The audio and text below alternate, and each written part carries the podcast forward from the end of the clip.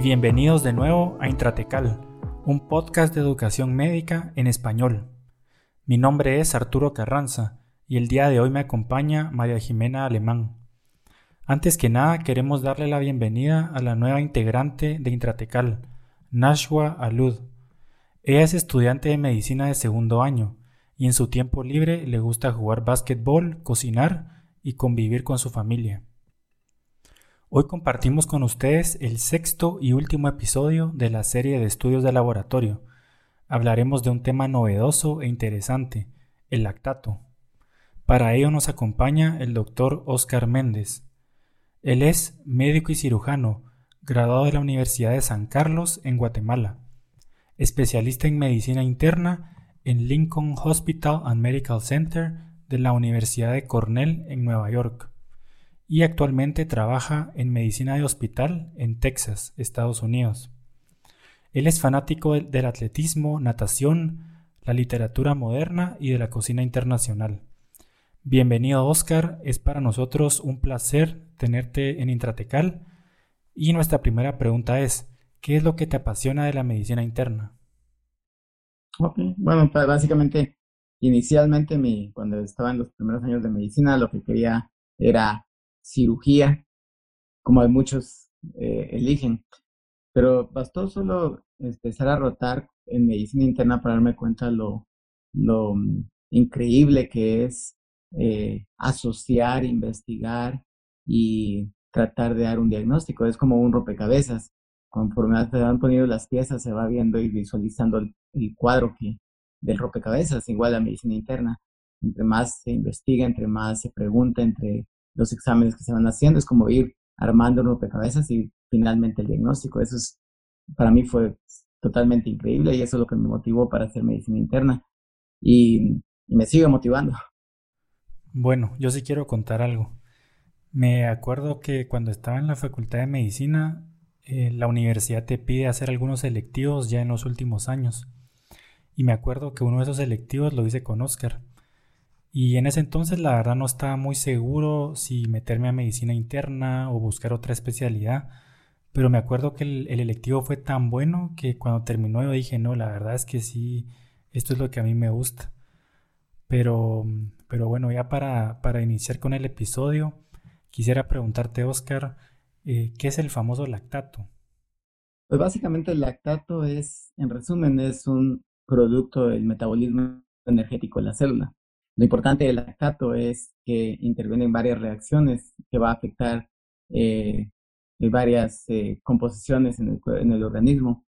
Y dos lugares muy, importantes que hay que recordar para el lactato es el músculo, que es donde más se consume, y el hígado, que, perdón, el músculo donde más se produce y el hígado donde más se consume.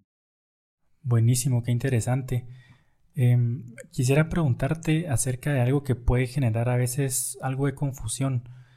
Em, ¿Cuál es la diferencia entre el lactato y lactato deshidrogenasa? Pues básicamente el lactato es el producto del metabolismo energético y la lactato deshidrogenasa es la enzima que cataliza la conversión entre piruvato y lactato y viceversa entre lactato y piruvato. Lo importante de esto es que básicamente estas reacciones van a generar iones hidrogeniones o protones hidrogeniones y esto va a afectar eh, el pH de un lado para el otro. La lactato deshidrogenasa eh, está en todos los tejidos, pero es bien importante eh, um, decir que la lactato deshidrogenasa bioquímicamente tiene ciertas diferencias en unos tejidos que en otro. Por eso encontramos cinco, cinco isoenzimas de la lactato deshidrogenasa y algunas veces, en algunas condiciones, nos ayuda hacer, eh, detectar las isoenzimas, nos ayuda a, saber de dónde viene una elevación del lactato de cetogenasa en la sangre. Por ejemplo, las, las, primeras eh, dos, la, lactato de cetogenasa 1 y 2, van a estar más en corazón y en glóbulos rojos. La 3 va a estar más en linfáticos, en páncreas, en plaquetas, en pulmón. Y la 4 y la 5 van a estar más en hígado y en músculo esquelético. Ah, la otra cosa importante en la deshidrogenasa es que algunas veces se puede usar como marcador inflamatorio. Por ejemplo, en las en los líquidos cefalorraquídeos para hacer diagnóstico de meningitis. No, realmente no va a ser por sí solo diagnóstico, pero va a ayudar a, saber que hay inflamación. Y en el popular COVID, ¿verdad? Que es uno de los marcadores inflamatorios los cuales seguimos para saber si la enfermedad está eh, continuamente activa o empeorando. Buenísimo. Ahora, para hablar de la relación del lactato con otros laboratorios, eh, ¿cuál sería la relación entre el lactato y, por ejemplo, el pH? Pues eso es bien importante. Ah, cuando uno analiza las reacciones bioquímicas, cuando el lactato se convierte a piruvato a través de la lactato deshidrogenasa usando una coenzima que es el NAD, a, que es un, dador y, aceptador de protones, cuando se convierte lactato a piruvato, esa reacción va a generar protones eh, hidrogeniones que van a tirar el pH hacia el lado ácido.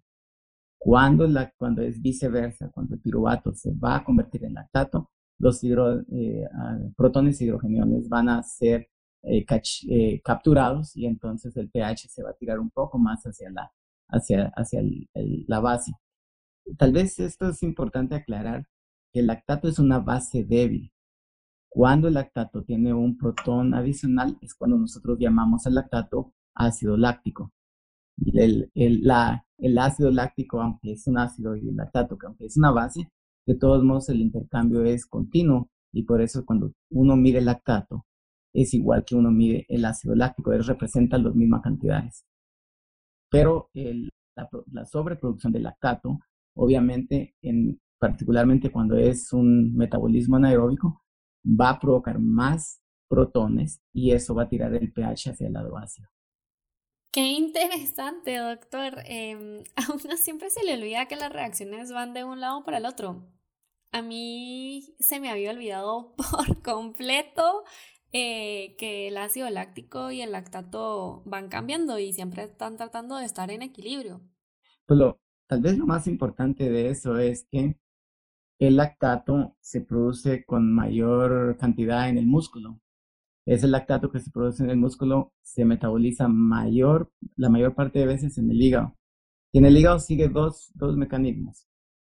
El mecanismo que puede seguir al ciclo de Cori, que también es eh, llamado ciclo del ácido láctico, en el cual eh, entra en gluconeogénesis y genera glucosa que regresa al músculo y se convierte otra vez en lactato y por eso le llaman el ciclo de ácido láctico. Eso es bien importante en términos energéticos, pero también la importancia es que cuando hay hipoxia o tejido celular, o perdón, eh, hipoperfusión o medicamentos o otras cosas que afectan la, función mitocondrial, entonces va a se, se, va a inhibir la, la fosforilación oxidativa en el hígado y se va a acumular lactato. Eso es bien importante. El otro mecanismo que sigue en el metabolismo lactato en el hígado es el, ciclo de, ácidos tricarboxílicos o fosforilación oxidativa mitocondrial, que ese va a, generar energía y como producto final agua y CO2. Ahora, también otra cosa muy importante ahí es que el único tejido que va a tener la particularidad de hacer gluconeogénesis es el hígado y el riñón. Todas las otras células pueden generar eh, fosforilación oxidativa, pero el único que realmente entra en, el gluconeogénesis mayormente es el hígado, seguido por el riñón, pero el 70% es en el hígado. Qué interesante. Ahora, eh, para entrar un poco ya a las alteraciones de, lactato, ¿cómo definirías hiperlactatemia y cómo se clasifica? La hiperlactatemia básicamente es a los niveles de lactato mayores de 2 milimoles. También se puede definir como los niveles de ácido láctico mayor de 2 milimoles. Lo que pasa está en que puede haber hiperlactatemia sin acidosis. Cuando hay acidosis, entonces le llamamos a... Por, por lo tanto, muchas personas van a encontrar hiperlactatemia tipo A, que es que es una de las, de, las clasificaciones, y tipo B, o acidosis láctica tipo A eh, y tipo B. Entonces, eh, esta es la, esta es la, la, forma de definición. algunos definen a acidosis láctica cuando ya el pH está eh, menos de 7.35. En mi opinión, ese es un, un, concepto un poquito radical porque pueden encontrar el pH en 7.35, 7. perdón, normal, más de 7.35, pero si no analizan el PCO2 que, está bajo, que tal vez está compensando, y el nivel de bicarbonato que también está haciendo alcalosis metabólica, entonces eh, pueden, pueden obviar una acidosis láctica, que está compensada por mecanismos compensatorios. Pero para fines prácticos, uh, acidosis láctica es cuando el pH está en menos de 7.35 sin mecanismos compensatorios y hiperlactedemia es uh, elevación de lactato sin afectar la acidosis. Sí, buenísimo, la verdad. Eh, hicimos un, un, podcast, hicimos un episodio eh, de gases arteriales eh, con em, el doctor José Rivera y una de las perlas que se me quedó a mí de, de ese episodio fue que siempre hay que calcular el anion gap, independientemente de cuánto sea el pH o cuánto sea el CO2, no importa que todo se mire normal, siempre hay que calcular el anion gap, porque como usted dice, todo puede ser normal y tener hiperlactatemia eh, y estar teniendo un desorden ácido base medio oculto por ahí. Sí, la característica del desorden ácido base en, la, en acidosis láctica es anion gap elevado. Excelente. Otro tema muy interesante es el rol que puede tener el lactato en un paciente con sepsis. Hay algunas posturas a favor, otras posturas en contra. ¿Cuál dirías que es el rol del lactato en un paciente séptico? Es bastante importante, ¿verdad? Hay sepsis es un, es un gran espectro, de una enfermedad con gran espectro y es eh, el, ahora en día el lactato viene a, los niveles de lactato vienen a ser extremadamente importantes. La razón es porque el dependiendo de la etapa de sepsis, ya sea una etapa hiperdinámica o una etapa de vasoconstricción con hipoperfusión, con, la producción de lactato va a ser grande. Y una de las cosas importantes es que sepsis per se, por, por diferentes mecanismos, ah, para no extendernos mucho, pero por diferentes mecanismos, va a provocar que la fosforilación oxidativa mitocondrial se, se inhiba y esto va a ser más acumulación de lactato. Entonces, eh, eh, se ha comprobado en los estudios recientes que entre más es el nivel de lactato y entre más prolongado es el tiempo de su corrección, hay mucho más mortalidad. Los pacientes con eh, acidosis láctica, que tienen hipoperfusión, que necesitan, que necesitan vasopresores, tienen una mortalidad más del 50%. Yo diría que en algunos lugares la mortalidad llega hasta 70-75%. Entre más, nuevamente, eso es bien importante, entre más prolongado es la acidosis láctica o entre más eh, elevado el lactato, es igual a más mortalidad.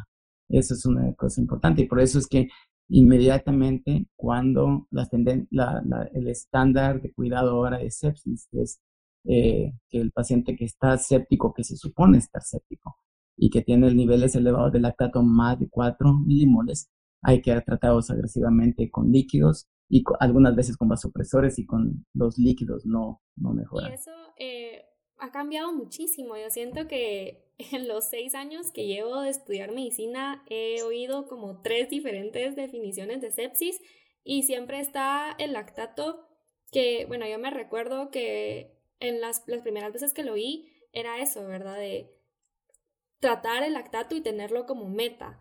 Eh, ahora, pues recientemente no sé, no sé si ha cambiado, pero creo que ya no lo ponen tanto como una meta, pero siempre está ahí en el, en el fondo. Hay, ah, lo que ha pasado es que han habido algunos, eh, básicamente cuando uno trata sepsis, actualmente se sigue dando importancia al lactato, pero hay que tener también mucho cuidado en tratar casos clínicos como pacientes y no números. Eso es bien importante, porque ustedes pueden tener un lactato en 3, 3.5, presión normal, eh, frecuencia cardíaca normal, no hay signos de hipoperfusión. Y si ustedes tratan agresivamente con líquidos, puede haber eh, eh, sobrecarga de volumen. Pero la el paciente séptico que se presenta con, con, elevado lactato puede tener la presión normal, porque sus mecanismos de vasoconstricción y compensatorios van a hacer que la presión esté normal. Pero si ustedes examinan a ese paciente, va a estar taquicárdico, puede tener hipoperfunción. Clínicamente, una de, las, una de las cosas muy importantes cuando uno analiza esto, aunque la presión esté normal, si la, la temperatura distal en los dedos y en los, en los dedos de los pies está, está baja, eso es un signo de hipoperfusión inmediato y hay que tratarlo agresivamente independientemente de la presión.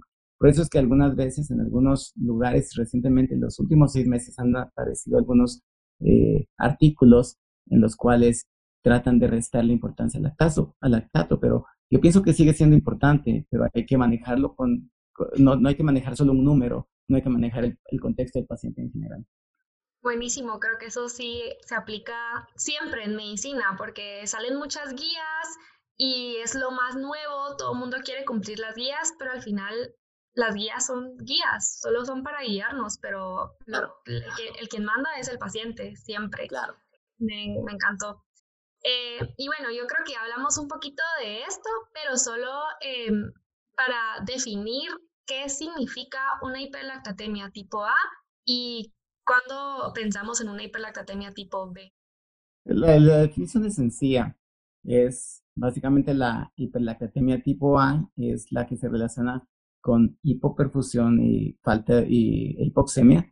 Y la, la, la, hiperlactatemia tipo B, la que no se relaciona con eso. Eh, las etiologías de, de hiperlactatemia eh, tipo A, pues obviamente lleva a la cabeza sepsis, todos los tipos de shock, shock distributivo, hemorrágico, cardiogénico, porque todos estos shocks van a estar caracterizados por hipoperfusión tisular y, y por ende hipoxia.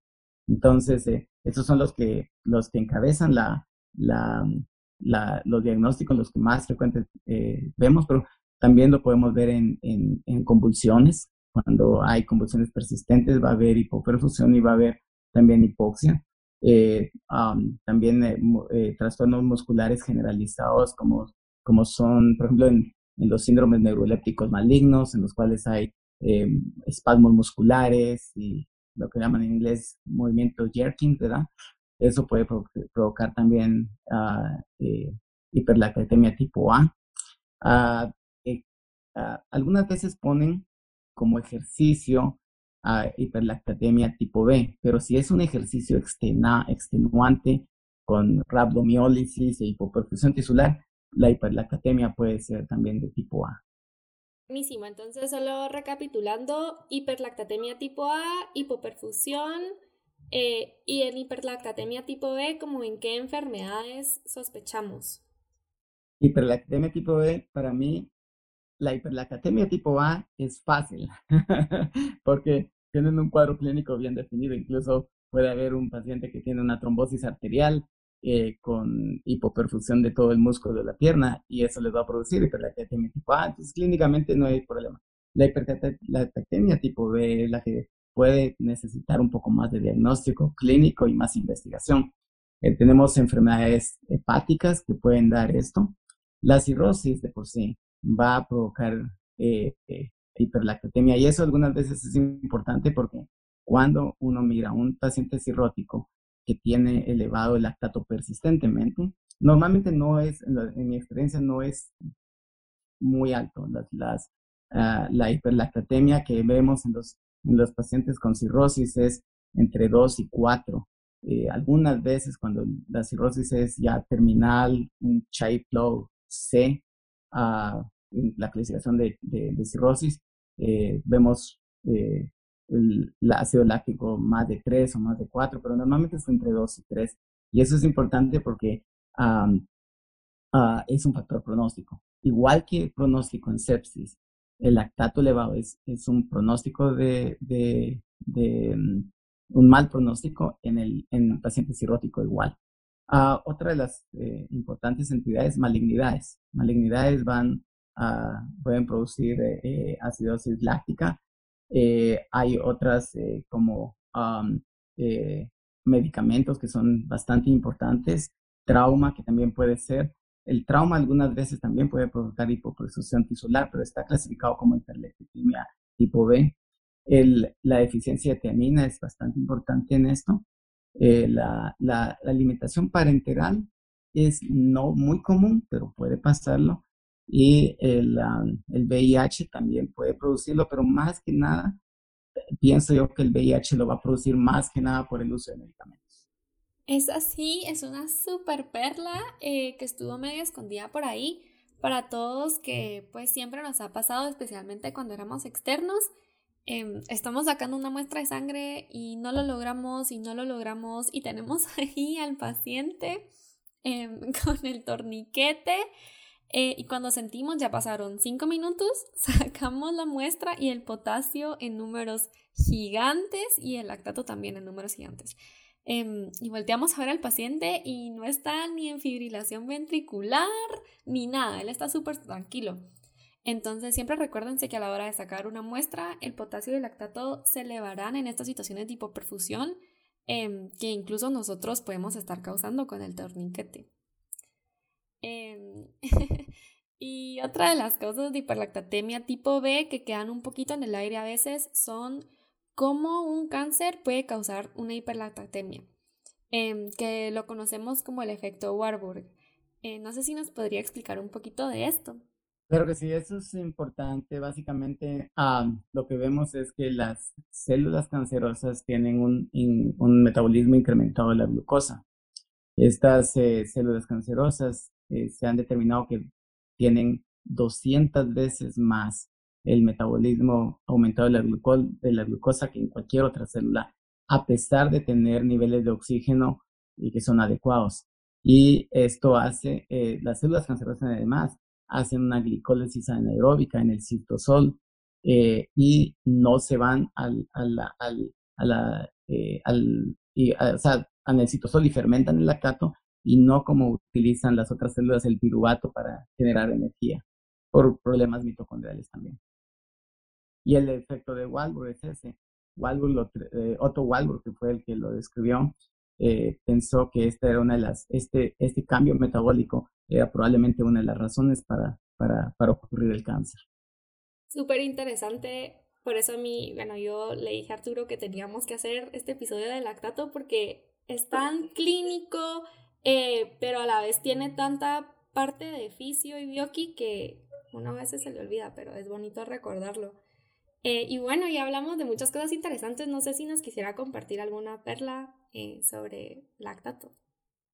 Claro que sí. Ah, una de las cosas importantes es que el lactato, nuevamente volvemos a repetir, es una sustancia que se crea en todas las células, pero cuando hay condiciones patológicas es cuando va a, provocar eh, el, el, lactato per se va a reflejar un trastorno metabólico que puede eh, hacer peligrar la vida. Y eso es bien importante, por ejemplo, como hablamos en sepsis, en enfermedades ya avanzadas como cirrosis. Otra de tal vez algo que no platicamos y que dejamos en el aire fue los medicamentos. Eso es bastante importante. Tenemos, eh, hay algunos, eh, algunos medicamentos que se les ha echado la culpa de acidosis láctica, como es el metformin.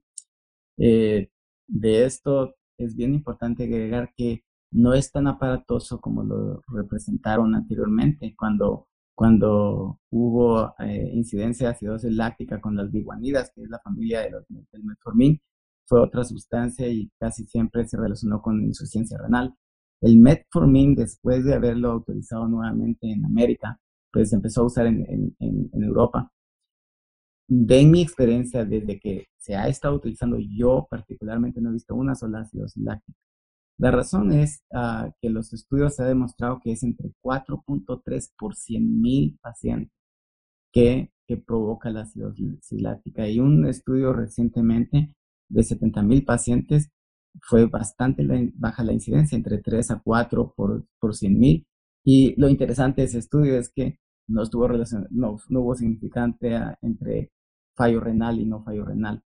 El otro, eh, los otros medicamentos, cocaína, alcoholes como etilenglicol y metanol, que son importantes también generadores de, de, de acidosis láctica, salicilatos, el, el, acetaminofén, que el acetaminofén puede generar acidosis láctica, pero eh, básicamente cuando es bastante la intoxicación y pues generalmente es por sus metabolismos.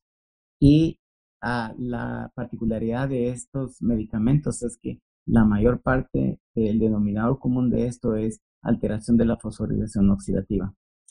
Y tal vez mencionar la tiamina, la deficiencia de tiamina. Básicamente eso es por uh, inhibición de la piruvato de deshidrogenasa y eso es lo que genera la, la acidosis láctica. A mí lo que me encantó fue que dijo que la cocaína era un medicamento, porque sí, la, la respuesta correcta a qué es la cocaína, un anestésico local. El primer anestésico local para cuando roten por anestesia, esa es clásica. Pues todos estos, toda esta cocaína, realmente los opioides y todo eso fueran, eran tradicionalmente en las culturas orientales y en otras culturas se han usado como medicamentos, como, como alucinógenos. Eh, realmente lo que, lo, lo, que pasó fue que los empezaron a usar como medicinas de placer y alucinógenos para, para conveniencia, ¿verdad? Pero sí, son cualquier sustancia eh, que provoque cambios en el organismo se puede interpretar como un medicamento. Ilegal o legal, pero Sí, qué interesante. Bueno, pues para, para, terminar, te queremos agradecer, Oscar, por haber estado el día de hoy con nosotros y haber compartido tu tiempo y las perlas. Estoy seguro de que va a ser muy valioso para toda nuestra audiencia. De parte de Intratecal te deseamos lo mejor en tu práctica y esperamos contar con tu presencia en otro episodio. Esperamos que este episodio les haya gustado y les sea útil en su práctica diaria. Síganos para más perlas clínicas por vía intratecal.